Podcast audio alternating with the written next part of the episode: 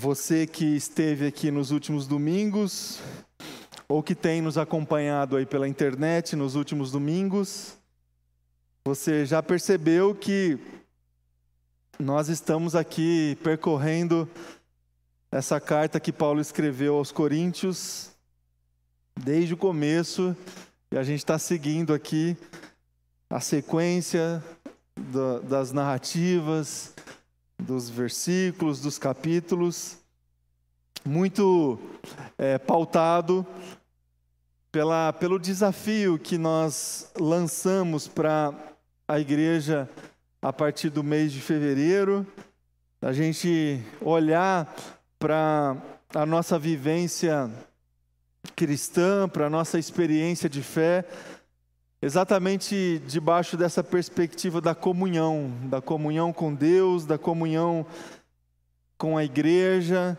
como que a gente pode é, viver a nossa vida, viver a nossa fé, estando, desfrutando dessa realidade da comunhão que se faz presente na nossa vida muito dentro desse contexto de uma comunidade de fé, de uma comunidade local, de uma igreja local.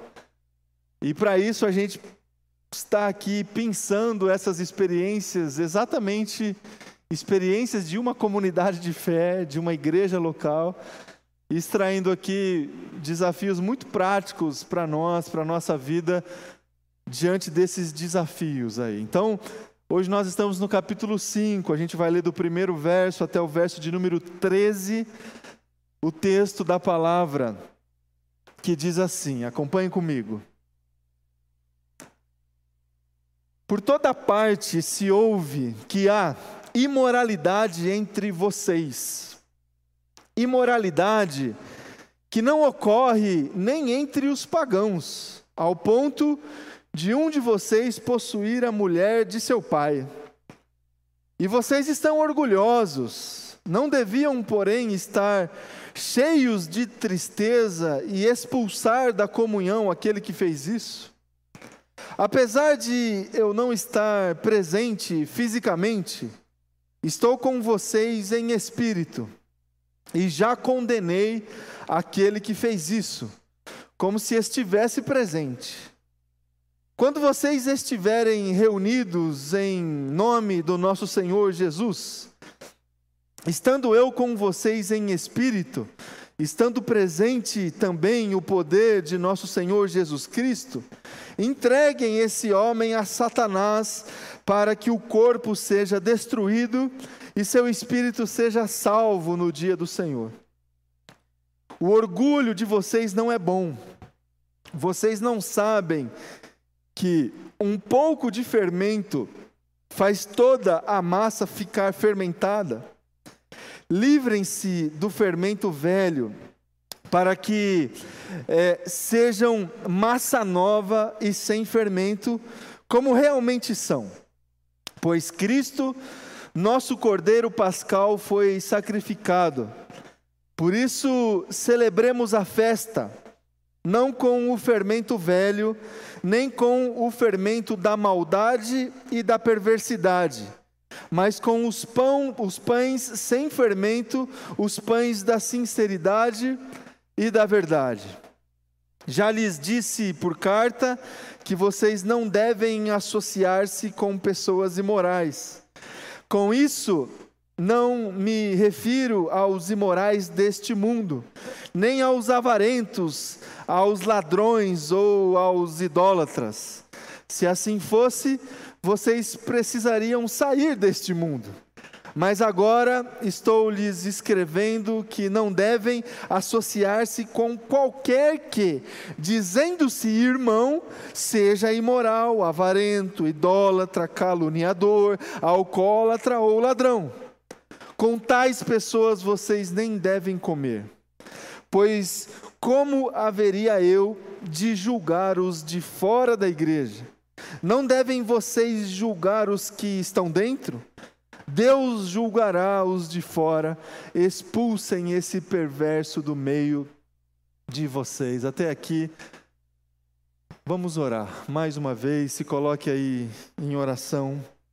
Na presença de Deus. Obrigado, Jesus, por esse culto, obrigado por esse tempo, obrigado pela Sua presença aqui no meio de nós.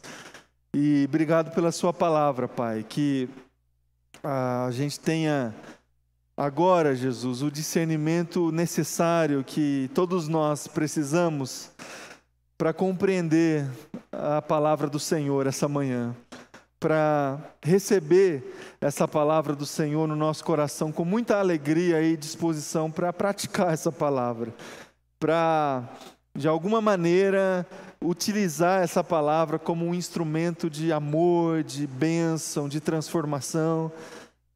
Nos ajuda, Pai, nos dê essa graça de receber a tua palavra com alegria no nosso coração. É a minha oração. Em nome de Jesus. Amém e amém. Meus queridos, eu queria rapidamente e também com o, o, o objetivo de preparar o nosso coração para tudo aquilo que a gente vai desfrutar ainda essa manhã, como por exemplo a celebração da mesa do Senhor, da comunhão do Senhor, da presença do Senhor. Eu queria, é, lendo esse capítulo 5 aqui de 1 Coríntios, conversar com você sobre o amor bíblico responsável o amor bíblico responsável. Ah, ficou claro aqui, desde o primeiro versículo da leitura desse texto que nós lemos aqui, do capítulo 5, que Paulo está falando, discorrendo aqui a esses irmãos a respeito de comportamento.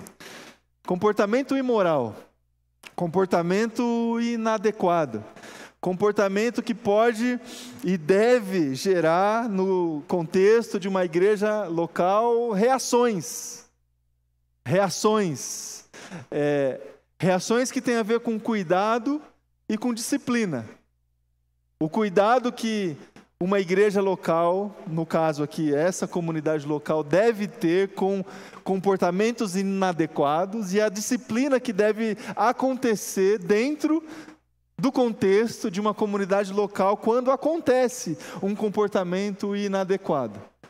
Dentro desse, desse mundo do cuidado, do comportamento adequado ou inadequado, moral ou imoral, e a disciplina, a gente tem duas opções, opções extremas, que normalmente a gente adota na nossa caminhada. Seja no contexto de uma comunidade, seja na nossa vida pessoal, quando nós nos deparamos com alguma coisa muito parecida com esse contexto aqui de um comportamento inadequado. Há um extremo, um lado que a gente pode considerar quando nós estamos diante dessa necessidade do cuidado e da disciplina, que nos leva a encarar e a reagir a uma situação parecida como essa com muita tolerância tolerando comportamentos inadequados, comportamentos equivocados, comportamentos imorais. Esse é uma ponta desse dois, essa é uma ponta desses dois extremos. A possibilidade de sermos tolerantes aos comportamentos inadequados que a gente se depara no meio da nossa caminhada. Isso vale com o nosso comportamento, e isso vale com o comportamento das pessoas, dentro da nossa casa, no contexto de uma igreja local. A gente pode não considerar nenhum tipo de reação quando alguma coisa muito parecida como essa acontecer na nossa vida, no contexto e no comportamento dos nossos filhos, por exemplo, no contexto e no comportamento das pessoas que a gente tem algum tipo de relação de amizade, num ambiente profissional, no ambiente eclesiástico. A gente pode tolerar. E esse tipo de comportamento é, é muito confortável, porque esse tipo de comportamento tolerante não gera nenhum tipo de desgaste, por exemplo. Não gera nenhum tipo de confrontação. Cada um fica aí na sua, fazendo o que bem entende, e ninguém reage a nada. É, ninguém é, se, se coloca é, sofrendo as consequências de um comportamento inadequado. Então, uma ponta desse, dessa escala, desses dois extremos, é essa: a gente agir com muita tolerância. A outra ponta dessa escala e a outra possibilidade extrema que a gente tem em relação a um comportamento inadequado e imoral é a gente agir com extremo rigor, um rigor moralista, um rigor que pesa 100% todas as consequências de um ato e de um comportamento inadequado, que pesa a lei completamente. Um, uma possibilidade que a gente tem é exatamente ir para esse outro extremo e reagir com todas as possibilidades, com todos os instrumentos, com todas as armas que a gente tem quando a gente se depara com algum desvio moral. Isso vale para nós, na nossa vida, isso vale nas relações que a gente constrói com as pessoas, isso vale é, em todos os ambientes que a gente faz parte. É um outro extremo que a gente pode considerar. Pesar exatamente a lei como consequência de todo o comportamento inadequado que nós enfrentamos aí na nossa, na nossa caminhada. É, eu digo que esse é um comportamento e uma possibilidade extrema, porque ela também é destrutiva. Destrutiva. Ao ponto de alguém que adota esse extremo de um rigor moralista é, extremo como consequência de um comportamento inadequado, moral, por exemplo, na sua própria vida, de é, julgar de julgar é, como consequência de um ato inadequado a retirada da própria vida como consequência. A pessoa se mata porque cometeu alguma coisa, é, algum gesto e, e teve algum comportamento que julgou ser inadequado. E é destrutivo também no campo social e comunitário, porque também gera muita destruição e a gente aprende muito com o comportamento de Jesus quando esteve no contexto religioso judaico, compartilhando o seu evangelho e a sua mensagem, confrontando aqueles que pesavam 100% a lei diante de desvios morais no comportamento das pessoas. E a, aqui a cena mais emblemática dessa reflexão é quando Jesus se encontra com aquela mulher adúltera e diante da comunidade judaica legalista, os fariseus, confronta essas pessoas diante de um desvio de comportamento moral. O que, que a gente deve fazer? Qual é a consequência que a gente deve é, que a gente deve considerar diante dessa situação? Uma consequência extrema, então vamos lá.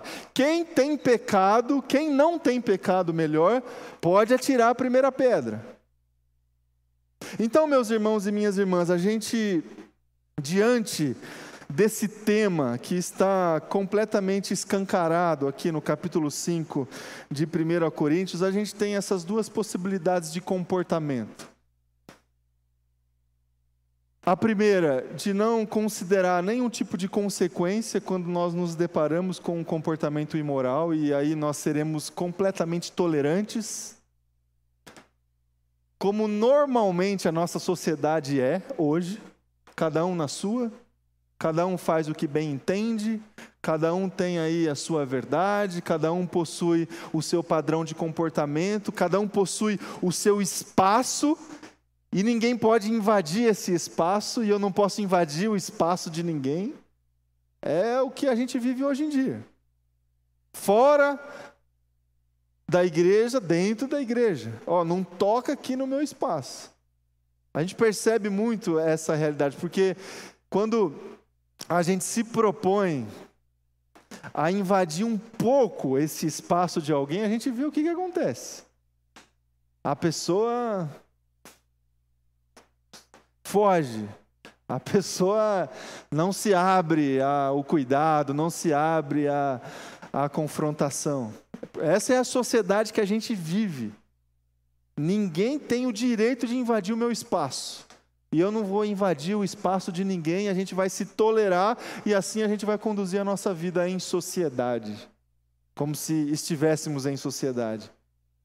E o outro extremo é a gente pesar 100%, é, a gente considerar uma consequência sempre extrema como. É, como consequência de um ato imoral, de um comportamento inadequado. Meu irmão e minha irmã, a grande questão é como que a gente consegue, é, olhando para a palavra de Deus, olhando para é, a, a, verdade do Evangelho, olhando para esse texto aqui que o apóstolo Paulo escreveu aos Coríntios no capítulo 5, como que a gente consegue vivenciar esse cuidado bíblico, esse amor bíblico responsável, como que a gente consegue viver é, essa realidade do amor, que não é um amor assim completamente tolerante, que não é um amor assim que não confronta, que não é um amor que não disciplina. Como é que a gente consegue vivenciar o verdadeiro amor bíblico responsável na nossa vida,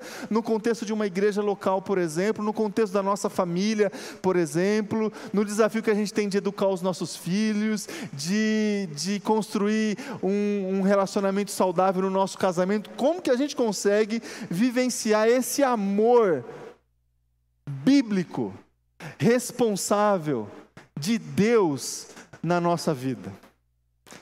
Essa é a grande questão. Como que a gente consegue enfrentar é, essa cultura, e a gente conversou bastante sobre isso né, na nossa aula das nove e meia. Como que a gente consegue enfrentar essa. Muito obrigado, Zélia essa cultura da tolerância extrema e sendo e se posicionando na nossa sociedade, sim, como uma espécie de contracultura para viver os valores do Evangelho.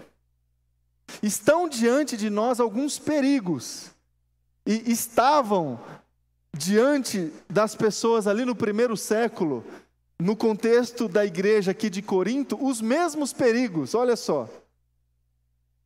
O primeiro perigo é exatamente essa cultura decadente, esses valores morais completamente distorcidos e distantes dos valores morais que a gente consegue extrair da palavra de Deus. Essa era uma realidade muito presente na cultura, na cultura grega ali, que aqueles irmãos estavam enfrentando no contexto de Corinto, uma cultura completamente decadente, uma sexualidade completamente distorcida que existia ali no contexto histórico desse texto, uma depravação sexual completa que existia ali no contexto do primeiro século. Às vezes a gente, às vezes, às vezes a gente fala assim, irmãos, ó, o nosso mundo está perdido, nossa, a nossa geração está perdida. A geração do primeiro século também está perdida, está completamente é, desviada, uma cultura decadente, homossexualidade, infidelidade conjugal esses eram os valores é, culturais presentes ali no primeiro século, no contexto dessa igreja local. Pecado contra si mesmo, pecado contra o próximo, pecado contra Deus. E nós vivemos também, a nossa realidade hoje, um contexto muito parecido. Uma cultura decadente. Uma cultura uma sociedade moralmente falida. A gente não consegue encontrar é, na nossa sociedade valores referenciais para a gente seguir a nossa vida. A gente precisa, a gente precisa de uma base. A base que a gente tem é a palavra de Deus. Se a gente retira a ética cristã do contexto do nosso comportamento, não sobra nenhum tipo de referencial para nós. Porque a nossa sociedade hoje é uma sociedade moralmente falida. Falida. Ainda que em alguns momentos se posicione como uma sociedade é, moralmente referencial. Mas no fundo, no fundo, nós estamos inseridos num mundo onde a gente não encontra nenhum tipo de referencial moral. Nesse sentido, a igreja de Cristo Jesus, os valores do Evangelho, se coloca no contexto da sociedade como contra a cultura. Contra a cultura. E aqui a gente precisa entender isso, porque isso diz é, muito sobre a nossa relação com a, no, com a sociedade como um todo. A gente precisa entender essa, essa, esse perigo da, da cultura em decadência para é, encher o coração de coragem, porque é, essa relação entre a igreja e a sociedade será, sim, uma relação conflituosa. Vocês entendem? Porque os valores são outros. Os princípios são outros.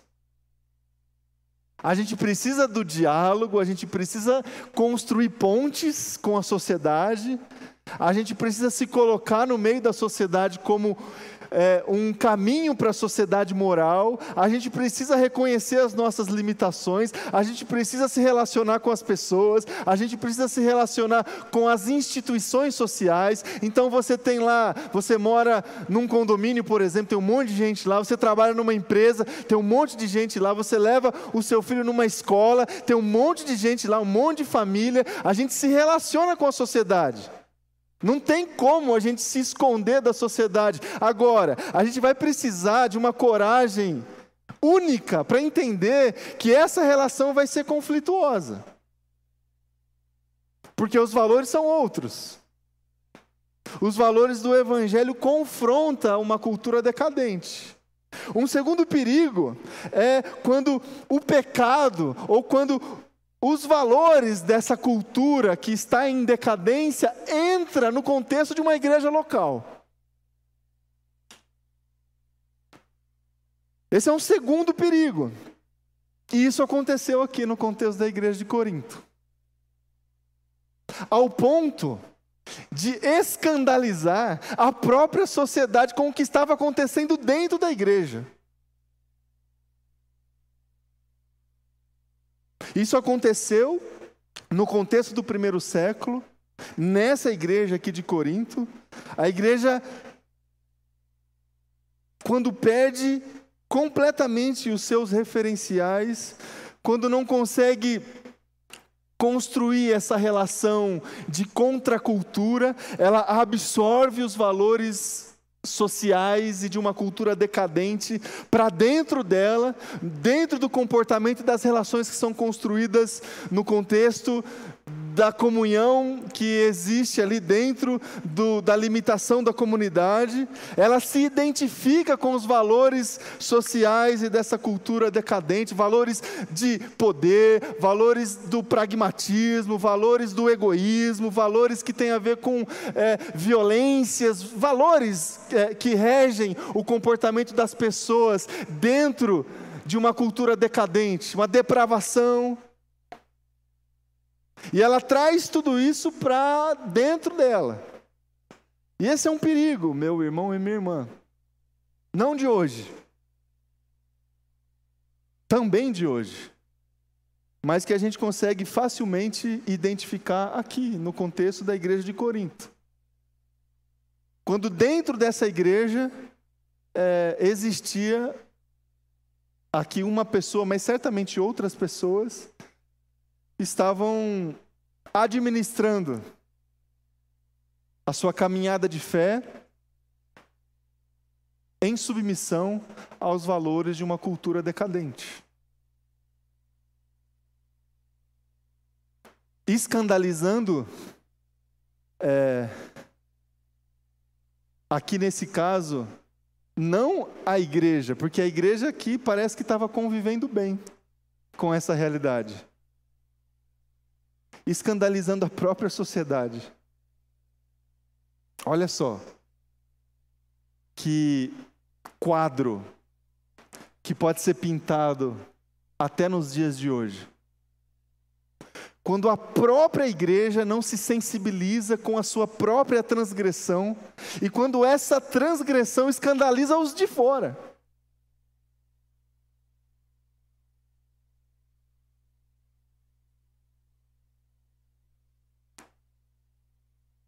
E aqui o apóstolo Paulo, ele foca a sua atenção exatamente nos de dentro. Porque você já deve ter ouvido aquela frase assim, né? A ignorância é uma benção, né? Quando a gente não sabe, é mais ou menos o que o Paulo tentou dizer aqui. Quando a gente sabe, quando a gente tem conhecimento, quando nós temos o padrão, quando nós temos as referências e ainda assim nós transgredimos, o peso é diferente. O peso é diferente. Os de fora, Deus vai julgar os de fora. Agora, os que têm o conhecimento, os que não são ignorantes, esses a gente precisa lidar de uma maneira diferente. E é nesse sentido, é no meio desse contexto, que a igreja precisa se colocar nessa sociedade como luz do mundo, como referencial, não como motivo de escândalo, mas como motivo de é, exemplo para a sociedade. A igreja tem que ser exemplo, não escândalo. Um terceiro perigo que a gente consegue identificar lendo esse capítulo 5 aqui de 1 Coríntios é o seguinte: o segundo perigo é quando os valores de uma cultura decadente entra dentro do contexto de uma igreja. O terceiro perigo é quando essa igreja é conivente com esse movimento. Os valores, eles entraram e a igreja não fez nada. Ninguém sentiu, ninguém se entristeceu, ninguém reagiu. Muito pelo contrário, eles se colocaram até de uma maneira orgulhosa. Paulo fala: vocês estão aí orgulhosos por tudo isso. Talvez assim, vocês estão orgulhosos porque vocês pensam que vocês são sofisticados ao ponto de conseguir lidar com os valores culturais de uma sociedade e alinhar esses valores com a caminhada de fé, com os valores do Evangelho. Meus irmãos e minhas irmãs, esse é um terceiro perigo quando, é, quando a imoralidade e o comportamento inadequado ele é conivente no contexto de uma comunidade. A comunidade não se sensibiliza mais, ela não é afetada mais é, pelo pecado. Hum, tudo bem, está tudo certo. Quando, a, a, quando uma comunidade é, administra uma soberba, uma vaidade. E essa soberba e essa vaidade é, fecha, tampa os olhos da comunidade ao ponto dessa comunidade não reconhecer os seus erros, as suas limitações e o seu pecado. Uma comunidade completamente entregue à cultura decadente. A gente chama isso de secularização. É o que aconteceu já em muitos lugares do nosso mundo, no contexto da religiosidade, do cristianismo, dos valores éticos cristãos. E o que a gente vê acontecendo hoje na nossa vida, na nossa cidade, na nossa sociedade, no nosso país, a secularização, quando é, naturalmente os valores de uma sociedade moralmente decadente começam a fazer parte do ambiente da ética cristã e ninguém faz nada. E está tudo bem. E está tudo certo. Existe essa aparente convivência é, entre esses dois mundos. O mundo da cultura é, e desses valores e a questão dos valores do reino e do evangelho. E dentro desse contexto, meus irmãos e minhas irmãs, a igreja precisa se colocar como, é, na linguagem daquilo que Pedro escreveu, como aquela nação que foi escolhida, aquela nação santa, aquela nação, aquele povo que tem que se diferenciar em certo aspecto, dentro do contexto onde está vivendo e obedecendo os preceitos do Senhor.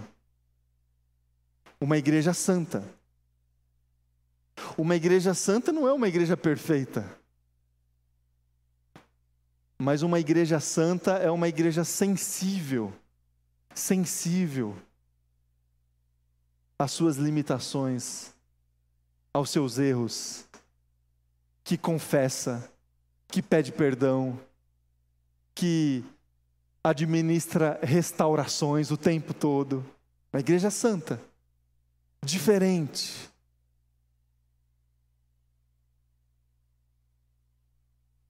Para encerrar aqui a nossa reflexão, dois, duas aplicações. Como que a gente lembra da primeira pergunta?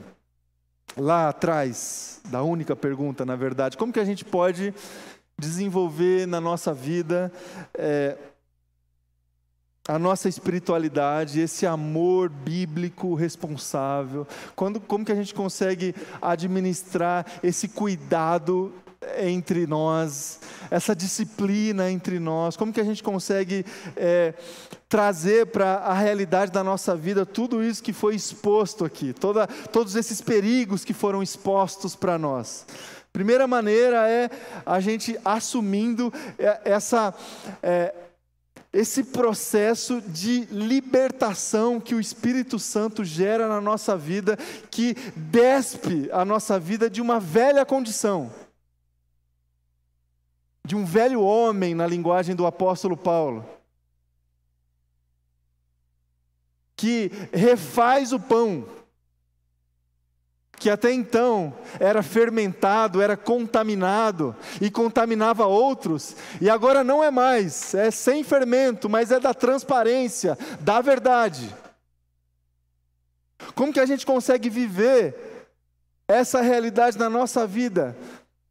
Se submetendo a esse processo de libertação de uma velha condição, de velhos valores, de velhas convicções e quando a gente se abre para viver submetido a esse novo padrão, a essa nova vida em Cristo Jesus. Versículo 7 do texto que a gente leu: livrem-se do fermento velho, para que sejam é, massa nova e sem fermento, como realmente são. A vida cristã requer um posicionamento e um compromisso real com a transformação, meu irmão e minha irmã. Não existe a mínima possibilidade de a gente se submeter ao Evangelho e à palavra de Deus e não ser transformado, e não ter a nossa vida mudada, e não refazer as nossas convicções e não refazer os valores e os princípios que a gente considera legítimos para definir o nosso comportamento e as nossas relações. Não existe a mínima possibilidade de a gente se submeter à palavra de Deus e não transformar tudo isso. Não tem como.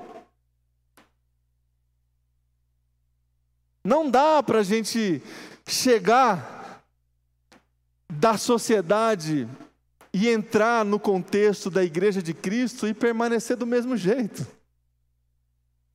Se a gente tentar fazer isso, não vai dar certo. A gente vai, nós estaremos muito, é, nós estaremos muito próximos de cair nesses perigos aqui que eu descrevi a vocês. Muito próximos. Por isso que um desdobramento muito prático para a gente evitar esses perigos é se entregar a essa transformação, a essa libertação de uma condição velha de escravidão para uma vida nova de peregrinação. Para essa Páscoa santa que Cristo nos oferece, esta passagem que Cristo nos oferece. A gente se despe de um velho homem e a gente se abre para uma vida nova em Cristo Jesus. Versículo 8 do texto que nós lemos. Por isso, celebremos a festa, não com um fermento velho, nem com um fermento da maldade e da perversidade, mas com os pães sem fermento, os pães da sinceridade e da verdade. Jesus Cristo nos oferece essa vida nova, diferente essa vida abundante, essa vida de verdade, essa vida é, que consegue sim viver e receber e partilhar esse amor bíblico responsável, que confronta, mas que acolhe, que disciplina, sim, mas que caminha junto, que não tolera de forma alguma, que não tolera, mas que está ali para ser luz do mundo, sal da terra. Quando necessário, quando não há jeito, uma igreja que tem coragem de tomar decisões até extremas, como a decisão que Paulo sugere aqui. Manda esse sujeito embora. Entregue esse sujeito aí a Satanás, para ver se alguma se alguma graça ainda vai sobrar para ele, para é, a restauração da sua vida. Uma igreja que consegue receber, administrar e viver na prática esse amor que Cristo nos oferece. Que sejamos, meus irmãos e minhas irmãs, parte dessa igreja que identifica esses perigos, esses perigos claros que eram perigos lá atrás, no primeiro século, mas que continuam sendo perigos para hoje. E que uma igreja que consegue gerar esses desdobramentos fundamentais da vida de transformação e de vivência de uma nova vida em Cristo Jesus. Que seja assim na minha vida, que seja assim na sua vida. Amém? Vamos é, conduzir agora um tempo de oração e de reflexão, eu vou convidar você a se colocar aí diante de Deus, em oração, sentado aí mesmo onde você está.